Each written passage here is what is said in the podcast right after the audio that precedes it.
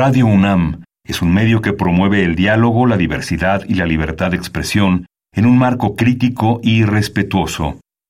Los comentarios expresados a lo largo de su programación reflejan la opinión de quien los emite, mas no de la radiodifusora. Radio UNAM y la Escuela Nacional de Trabajo Social presentan Vida cotidiana, sociedad en movimiento. Para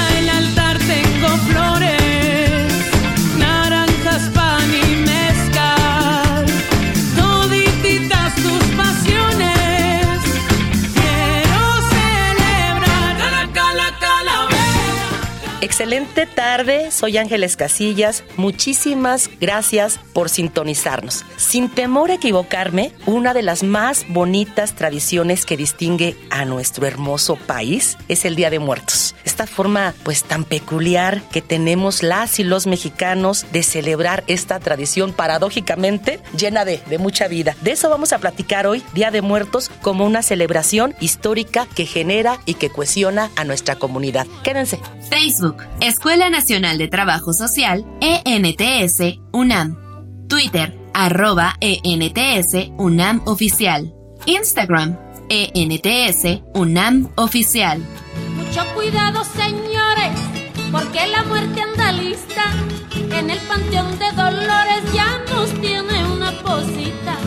Para los compositores y uno que otro periodista licenciados y doctores, todos están en la lista.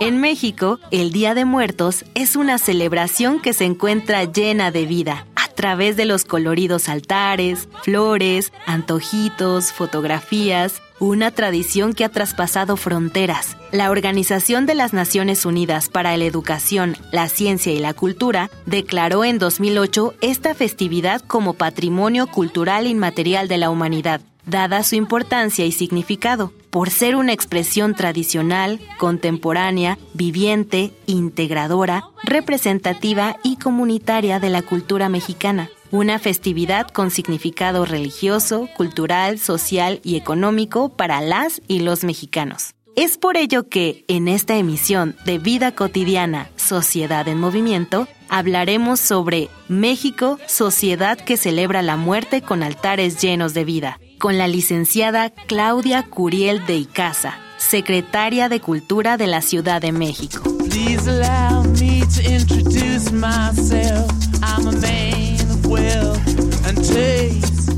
Tengo el enorme gusto de, estar en cabina aquí en Adolfo Prieto en las instalaciones de Radio UNAM con la licenciada Claudia Curiel de Icaza, ella secretaria de Cultura de la Ciudad de México. Claudia, bonita mañana, bienvenida al programa. Muchísimas gracias por recibirme y para poder compartir pues muchas de las actividades que vamos a tener y poder hablar de esta linda tradición, una de las más importantes, sin duda, de los mexicanos y las mexicanas. En, eso estoy de acuerdo contigo, y lo dijimos en el programa, de las fascinantes tradiciones que tenemos. El programa es muy cortito, vamos a aprovechar algo muy acotadito para como contextualizar qué podríamos este, identificar como los antecedentes, ¿no? De, de, de por qué se celebra esta tradición, algo histórico que sea como muy simbólico. Bueno, hay muchas aproximaciones evidentemente eh, sobre la tradición de muertos. Y sabemos que nuestro país tiene una diversidad cultural impresionante. De hecho, en la Ciudad México tenemos 55 de las 68 lenguas de todo el país. Entonces es una representación de lo que es eh, México en la propia Ciudad de México. Y cada una de... Eh, pues de estas lenguas y tradiciones eh, celebra de manera distinta. Sin embargo, hay rasgos comunes, por supuesto, desde las culturas prehispánicas, el Mictlán, que es como el regreso al lugar de los muertos, pero cada uno se apropió y lo ha celebrado y manifestado de distintas maneras. Por ejemplo, el año pasado hicimos una ofrenda en el Zócalo, ofrenda monumental, donde invitamos a los 32 estados de la República hacer una representación justamente de, pues, de la tradición de Día de Muertos para ver las distintas cosmovisiones, ¿no? De este país. Y en el norte no tiene nada que ver con lo que hacemos en el sur, por ejemplo, ¿no? Ellos no lo celebran de la misma manera. Y fue muy interesante, después si se pueden meter a ver toda esta variedad, pues ver cómo se reapropia cada comunidad, pero sin duda celebrar a la muerte para los mexicanos es simbólico, es fundamental y es yo creo la celebración más profunda y más significativa que tienen los y los mexicanos. De esta invitación que hacen a, a todos estos estados, algo que tú consideres que sea característico, que no falte, tú dices, ¿se, se representa? de Sí, en algunos casos pensaríamos que la flor de cempasúchil es común a todos, pero en el norte no lo es. En el norte no lo celebran de la misma manera. Esto es más, por ejemplo, en el sur, en el centro del país. ¿Y qué otras cosas podremos mencionar? Obviamente, pues poner lo que los difuntos usaban, ¿no? Comían, disfrutaban, tradiciones. Algo que no falta, supongo, independientemente de... Yo creo que es la comida. Ah, Sí vi en todas Sí, las sí, sí. ofrendas comida y lo que te digo, recordar a nuestros difuntos en función de lo que ellos más amaban, ¿no? En, en- creo que en estas representaciones tan distintas como tú lo decías, ¿no? Este, en algunas flores, en algunas de cierto tipo, creo que hay un común denominador, que es la esperanza, eh, esta proyección de que la persona amada o las personas amadas regresan y comparten contigo ese día, ¿cierto? Sí, todos estamos en espera de volver a compartir con ellos y lo hacemos desde un lugar muy emotivo, comunitario. Todas estas tradiciones vuelven a ser tejido social, lo haces con la familia, lo haces con el barrio, lo haces con la colonia. Todo esto es muy impresionante lo que sucede en la Ciudad de México, en cementerios, en espacio público, en los altares propios de las casas. Claro, trasciende de lo privado, de lo familiar, a lo, a lo comunitario y A lo y comunitario sobre todo. Claro. No veo otra tradición igual. Yo creo que no. Y creo que aquí tendríamos también que desmitificar a lo mejor con un eslogan, una palabra que nos compartas, como cuando alguna persona que es extranjera, que, que poco conoce de nuestra cultura y, especialmente de esta tradición, que dice, pero ¿cómo es que los mexicanos y las mexicanas celebran la muerte, no? Como si se regocijaran de que un hecho tan lamentable sucediera. Yo creo que al revés es agradecer la vida en vida y poder recordar a quienes nos antecedieron. Pero bueno, es una locura. Este año van a venir, vienen de todo el mundo a ver justamente las tradiciones en México, no solamente en la Ciudad de México, sino en otras partes como Páscuaro, muchos lugares. Hay lugares, sin duda, que en todos se celebran y en todos se regocija, pero en particular hay lugares simbólicos, este, reconocidos pues a nivel internacional, ¿no? Así Este, es, de hecho, en el 2008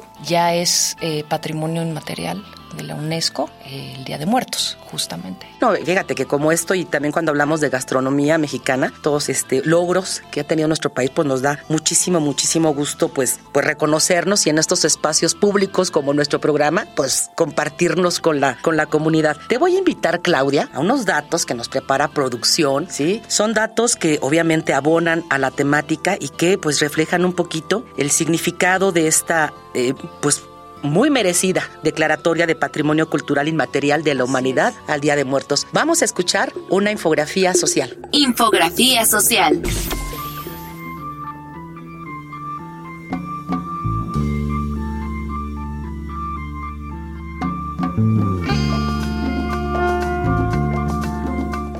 México, el Día de Muertos contempla orígenes prehispánicos mezclados con el cristianismo que trajo la conquista, así como diversas expresiones populares que se transmiten de generación en generación y toman significados diferentes de acuerdo a la comunidad donde se realiza, aunque generalmente es el regreso de las ánimas de los difuntos. Adiós, adiós, adiós. Dulce calavera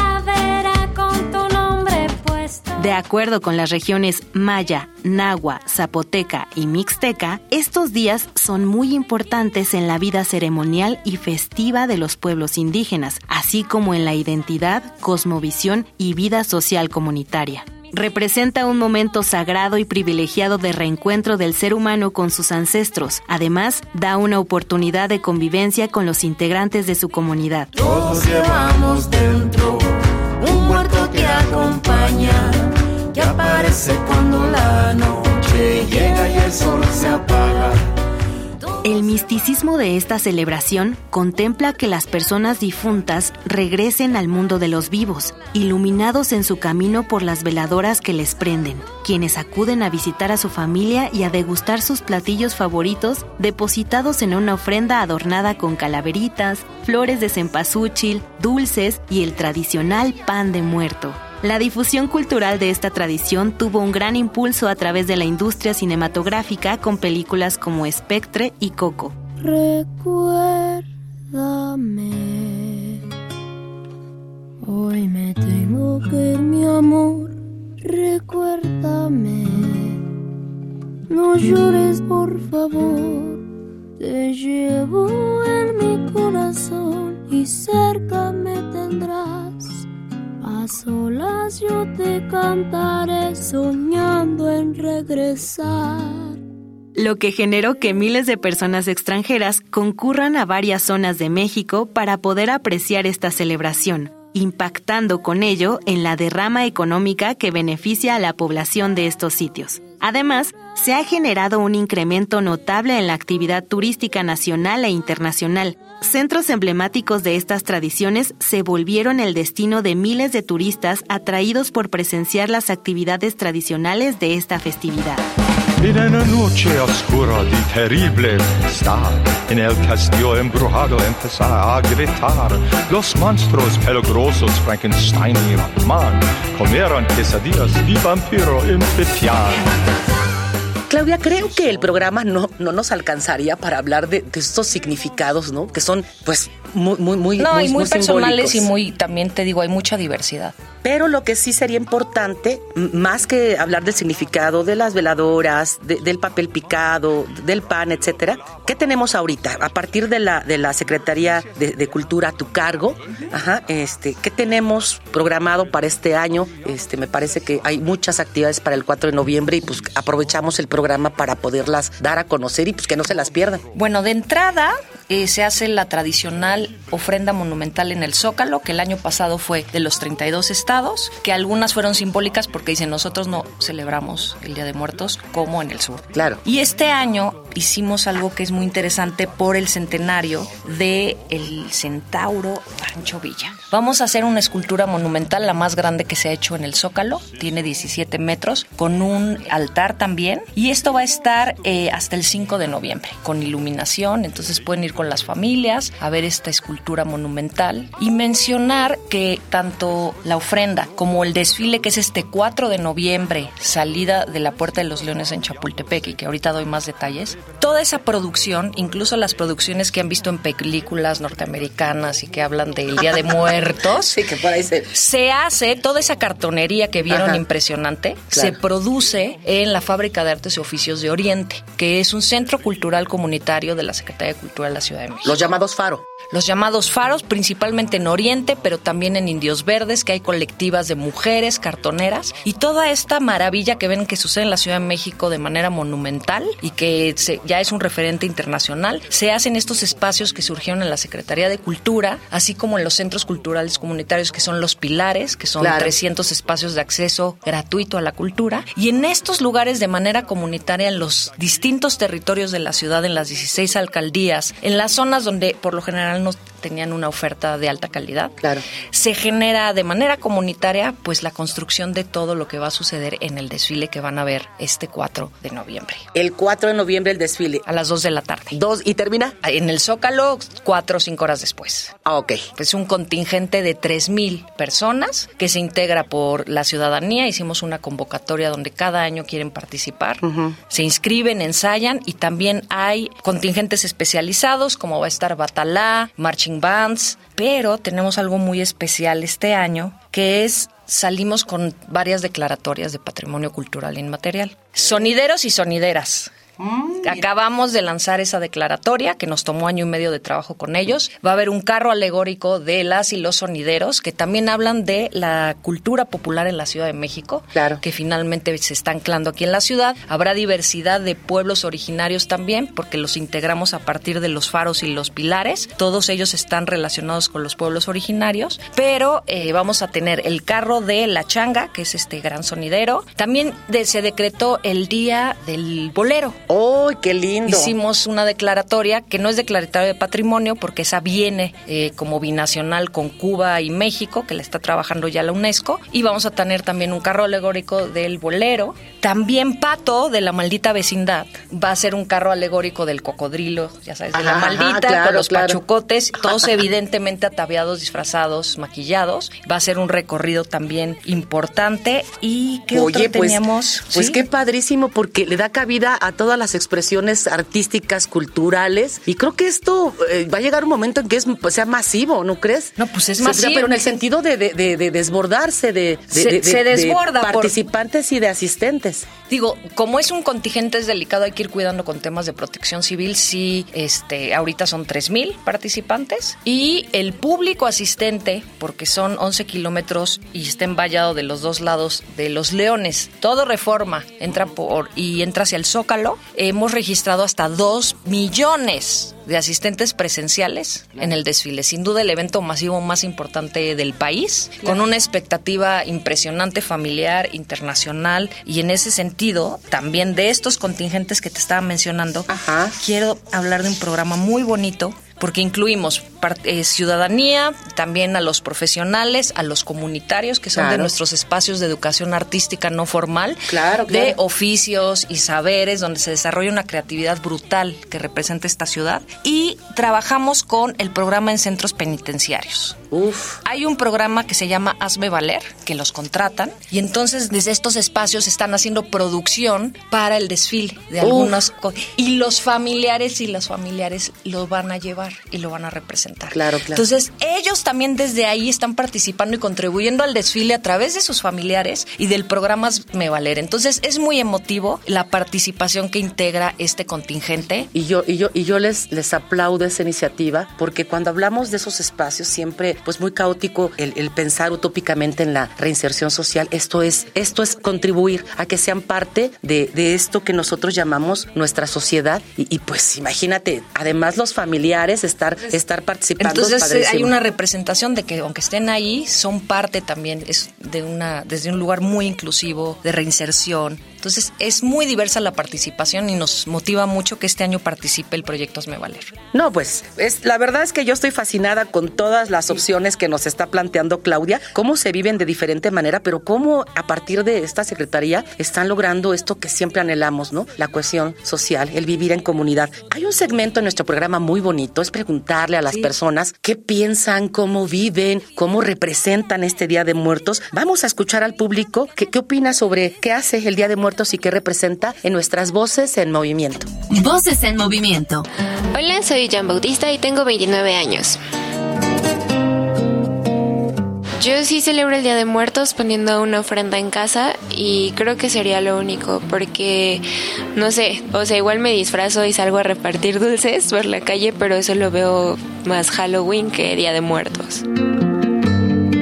Creo que el tener un Día de Muertos en México es seguir honrando nuestras raíces prehispánicas y a nuestros antepasados. Pues nos hace recordar a personas que quisimos mucho, bueno, personas, mascotas y todo lo que queremos recordar. Soy Sinue Navarrete, tengo 39 años. Sí, sí celebro el Día de Muertos. ¿De qué manera? Pues trato de poner siempre mi altar. Pongo algunas fotos de familiares, amigos ya fallecidos, las frutas de la temporada, pues algo de comida, los pétalos en la entrada de la casa, casi siempre trato de ponerlos. Para mí, el hecho de que México tenga un día de muertos o que se siga celebrando, pues es muy importante porque pues habla mucho de las raíces y la tradición de nuestro país, ¿no? Y es algo ya cuestión cultural, ¿no? Que se ha seguido manteniendo y es importante pues mantener toda esa identidad pues como mexicanos, ¿no? Que es algo muy propio de, de aquí. Y bueno, si bien este el Día de Muertos o a los muertos siempre se les festeja en muchas culturas, muchos países, en México E, es, bastante particular, ¿no? Tiene, tiene totalmente cosas distintas a, cómo se hacen este tipo de ceremonias o, de festividades en otras culturas, otros países, otras partes del mundo. Entonces creo que sí es bien importante que México siga manteniendo toda esa identidad, bueno, esas tradiciones y esa cultura y que vaya pasando de generación en generación.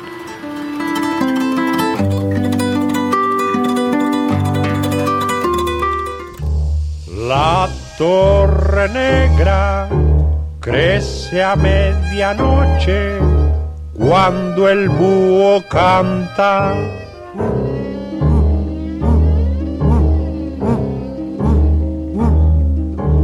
Vuelan las brujas en grandes escobas al juntarse. Desde eh, la Secretaría de Cultura, Claudia, ¿cómo trabajan para que ustedes en cada una de las actividades que proponen, todos estos lazos que han generado, no se pierda la esencia de poder generar esta identidad y mantenerla, sobre todo hablando de Día de Muertos. Bueno, eh, la Secretaría de Cultura tiene ocho fábricas de artes oficios en zonas donde no habían espacios de este perfil y 293 pilares que son eh, centros culturales comunitarios. Eso nos permite tener un pie en el territorio y en la diversidad de esta Ciudad de México, con lo cual tenemos una capacidad operativa y, comunitaria para integrar a toda una ciudad de la magnitud, que es la Ciudad de México, una de las más grandes, y que haya representatividad de la diversidad de esta ciudad. ¿Cómo mantenemos la tradición? Pues evidentemente viene y emana de las comunidades. Ellos vienen de zonas, eh, como te decía, muchos tienen, están anclados en pueblos originarios, eh,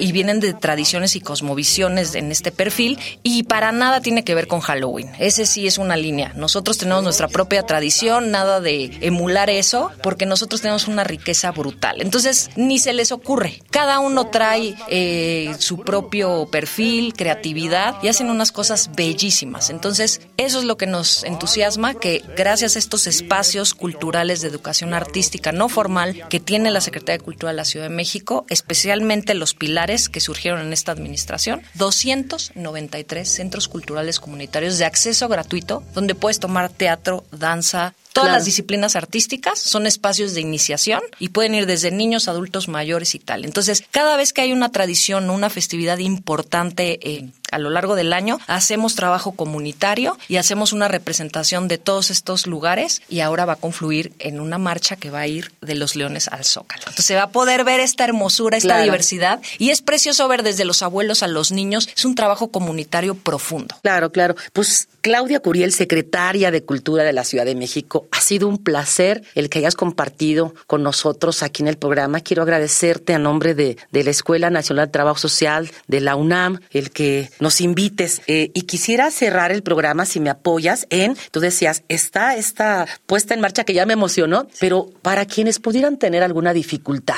en desplazarse, que no fuera posible estar presencial. Eh, Va a salir en Tele Nacional y en vivo el desfile, lo van a poder ver desde su casa, en todas las televisoras, incluso en Estados Unidos. Entonces, para nuestra comunidad que no está en México y extraña todas estas tradiciones, a nuestra comunidad mexicana lo van a poder ver por las televisoras. Y creo que vale la pena porque también lo disfrutas desde casa viendo esta diversidad de contingentes, calaveras, bailes, este, batucadas y van a ver pues esa marcha y ese desfile en las cuatro o cinco horas que van a ocurrir. Sábado 4 de noviembre a partir de las 2 de la tarde podemos estar presencial o presencial a las 2 y ya la transmisión oficial va a ser a partir de las 3 en vivo. Ah, perfecto, qué bueno que nos, que nos señalas quienes no puedan estar y quienes no estén en la Ciudad de México y que estén en el extranjero y añoren toda esta tradición del Día de Muertos que tan bonito celebramos acá en nuestro país, pues lo puedan disfrutar, lo puedan vivenciar. Sí, es la tradición donde se llenan los hoteles y tenemos la mayor ocupación hotelera y la mayor derrama económica en el año por actividad cultural es el desfile de muertos, aquí en la Ciudad de México. Aquí en la Ciudad de México. Pues muy agradecidos, ahí estaremos, ya sea presencial o siguiéndolo, pero eso, eso tenlo, tenlo por seguro. Y, y para concluir, alguna despedida, alguna invitación, algún exhorto a que no solamente continuemos reforzando nuestra tradición, sino que participemos de estas actividades que son un abanico, no solamente es una, son muchas. Eh, con eso cerramos pues el programa. Que se acerquen también a los que les gusten estas tradiciones, a las fábricas de artes y oficios de cartonería. De hecho, ya este año lanzamos una certificación con la SEP del oficio de cartonería monumental y estos espacios ya viajan viajan, itineran por todo el mundo. Entonces es un orgullo que desde la Ciudad de México ya este oficio se haya vuelto eh, un espacio de trabajo digno y de representación de la tradición mexicana, de la creatividad mexicana desde nuestros saberes y oficios, no emulando otras tradiciones, sino es de México para el mundo, de los barrios para el mundo. Así es, así es. Esa es mi invitación. No, además, todo eso es, hijo, es un trabajo tan artesanal, tan maravilloso, que a pesar de que somos mexicanos y que lo vivimos constantemente y lo observamos, nunca dejamos de de todo. No, y la calidad de verdad, esas películas que han visto lo hicieron aquí en el Faro de Oriente. Entonces no lo hicieron los este, americanos. Todo esto está sucediendo aquí, ya tiene ese nivel de calidad. Sí, desmitifiquemos esa parte. Por favor. Este, pues con ello damos por concluido nuestro programa. Nuevamente agradecerte, Claudia. No, muchas gracias por la invitación. Yo soy universitaria, yo soy este Puma. Les agradezco que me, que me inviten y estaremos aquí siempre contentos de venir a colaborar y a, comentar la oferta cultural. Se nota, se nota que traes la camiseta puesta. Fue muy, muy bonita charla la que tuvimos contigo. Este, quiero agradecer por supuesto, a, todas las personas que hacen posible nuestro programa. En producción, José Luis Tula. Sí, gracias la, a la información de que nos prepara Carla Angélica Tobar, Mario Conde, Carolina Cortés, en los controles estuvo Carlos Flores, muchas gracias, Carlos, la coordinación de Roxana Medina, pero en especial saben que siempre agradezco a todas las personas que nos sintonizan cada viernes y hacen posible nuestro programa. Si se perdieron alguna transmisión o quieren recordar algún programa que les gustó, ya saben www.radiopodcasts.unam.mx. Soy Ángeles Casillas y ya saben, tenemos una cita el próximo viernes por el 96.1 de FM. Hagan un excelente fin de semana. Me